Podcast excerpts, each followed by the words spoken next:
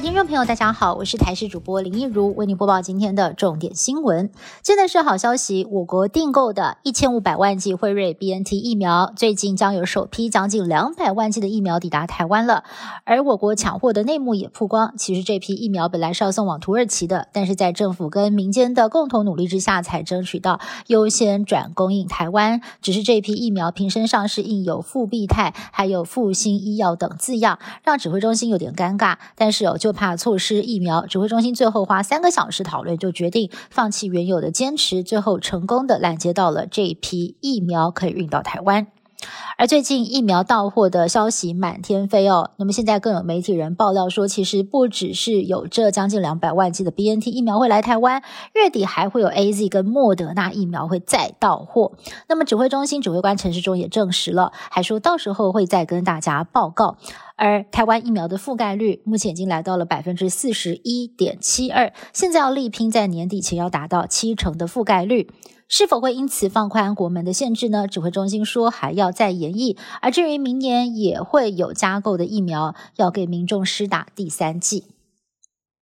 高端疫苗在二十三号开打，累计已经有四起的死亡案例。关于知名陆姓专栏作家在施打之后不幸过世的原因，指挥中心在今天公布了遗体的解剖结果，是主动脉剥离合并心包填塞。引起血压急降休克而死亡，不过最终的死因仍然需要法医判定。另外，有一名四十多岁的男性也是因为注射疫苗之后死亡。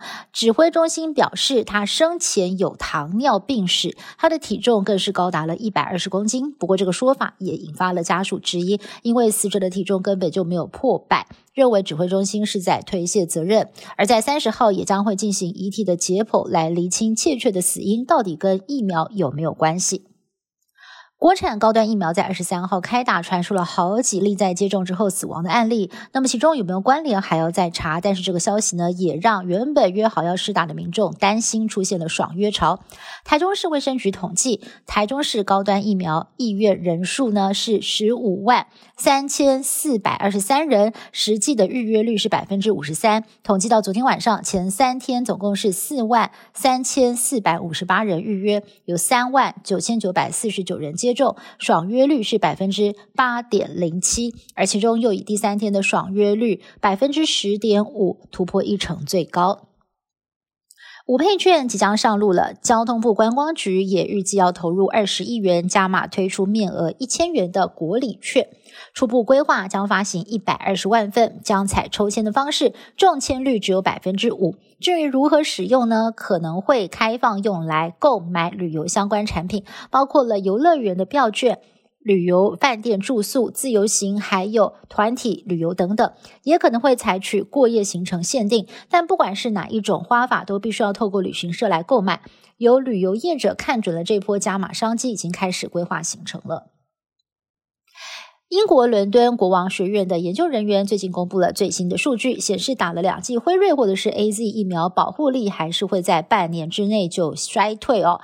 那么研究人员就显示了，这显示追加第三剂疫苗是有必要的。另外一方面，原本只要打一剂的招生疫苗，又有新的资料出炉了，显示如果追加第二剂，体内的抗体将会是打一剂的九倍之多。以上新闻是由台视新闻部为您制作，感谢您的收听。更多新闻内容，请您持续锁定台视各界新闻以及台视新闻 YouTube 频道。